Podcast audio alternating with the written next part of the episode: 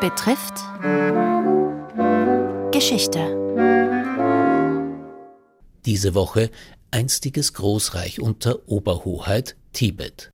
Als erste tibetische Dynastie etablierte sich die Yalung-Dynastie im Jahr 127 vor unserer Zeitrechnung. Das Stammesgebiet lag entlang des Brahmaputra-Flusses. Heute die Anfänge, erzählt von der Sino- und Tibetologin Ute Wallenböck.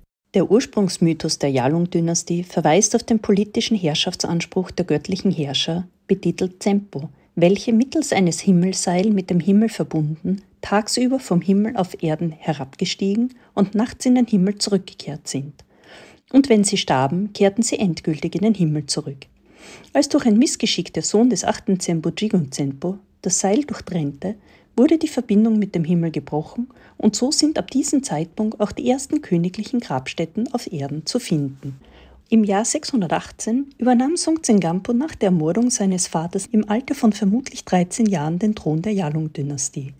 Der erste Schritt des 33. Zempo für die Vereinigung diverser zentral-tibetischer Stämme war im Jahr 645 die Eingliederung des Shangshung-Reiches, welches das Hochland nördlich und westlich von Lhasa umfasste.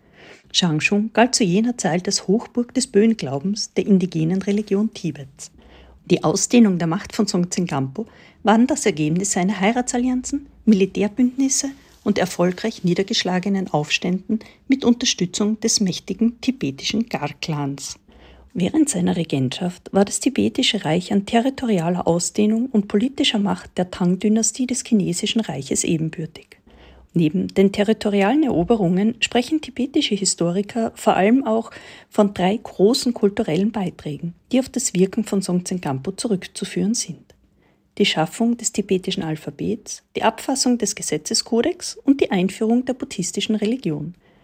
Die Einführung des Buddhismus in Tibet wird in späteren buddhistischen Chroniken auf zwei Ehefrauen von Songtsen Gampo zurückgeführt, nämlich auf seine nepalesische Frau Pshikutri und die chinesische Prinzessin Wenchang. In Bezug auf die Heiratspolitik existieren diverse Narrationen und Interpretationen in Tibet und China. Hier ein Beispiel. In chinesischen Quellen der Tangzeit trägt Prinzessin Wenchang den Beinamen friedenssichernde Prinzessin. Diese Heirat wird zudem von chinesischen Historikern als Beweis für die damalige Abhängigkeit Tibets von China interpretiert. Hingegen wird aus tibetischer Sicht diese Heirat als eine von mehreren Eheschließungen von Songtsen Gampo, der übrigens mehrere Ehefrauen hatte, als außenpolitische Strategie zwecks Friedensschließung gesehen, wie auch die Heirat mit Prinzessin Prikuti aus dem tributspflichtigen Nepal. Songtsen Gampos unmittelbarer Nachfolger war sein Enkel Monglen Mongsen, in dessen Namen die Expansionsbestrebungen fortgesetzt wurden – insbesondere um die tibetische Kontrolle über das Reich der protomongolischen Ascher bzw. Tuyuchun, dem Gebiet der heutigen chinesischen Provinz Qinghai, zu festigen. Gleichzeitig alliierte Tibet sich mit den zentralasiatischen Turkgemeinschaften gegen Tang-China. Somit bekam Tibet die Vorherrschaft im Tarimbecken und den angrenzenden Gebieten in der heutigen chinesischen autonomen Region Xinjiang. Im Jahr 670 gelang es schließlich Tibet, die Kontrolle über viele der wichtigsten kommerziellen und strategischen Zentren entlang der Seidenstraße zu erlangen. Zwar erreichte das tibetische Reich unter Jisung Dezen, dem Nachfolger von Mongen Mongzen, seine größte Ausdehnung, doch nach seinem Tod im Jahr 797 folgten interne Machtkämpfe in Tibet sowie sich auch militärischer Druck von Tang-China intensivierte, da China die Gebiete an der Seidenstraße unter ihre Kontrolle bekommen wollten. Unter dem Herrscher Ralpachen wurde im Jahr 821-22 ein sino-tibetisches Friedensabkommen geschlossen, im selben Jahr auch mit den Uiguren. Diese Abkommen verhinderten jegliche weitere Expansion des tibetischen Reiches.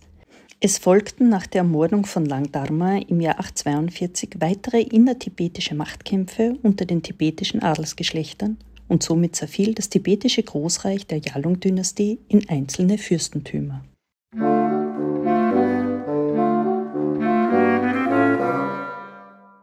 Die Anfänge, das war der zweite Teil einer Reihe über die Geschichte Tibets. Es berichtete Ute Wallenböck vom Department of Chinese Studies der Masaryk Universität Brünn. Morgen der Weg in die Fremdherrschaft.